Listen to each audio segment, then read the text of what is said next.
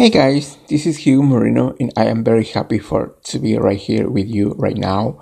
One more time, I'd like to share with you right now some portion of the Bible, and um, I call it "Believe to God." You know, it's very, very important to believe to God.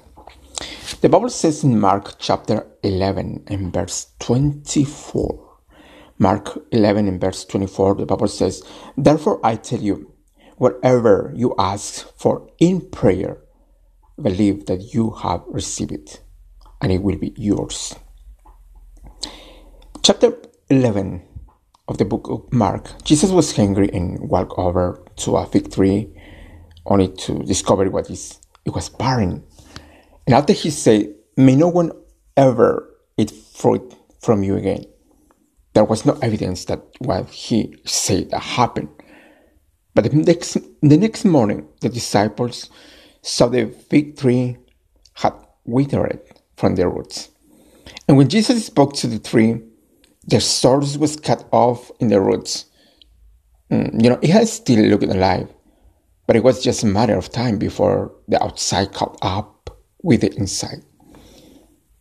You know, when you pray, Jesus said you have to believe that God put the miracle in motion.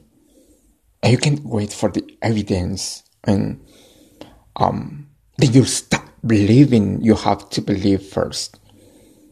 Whether it is for freedom from an addiction or um, the healing of a sickness or a breakthrough in your finances, the prayer of faith says, the prayer of faith says, when I pray according to God's word, I believe it happens right when I pray.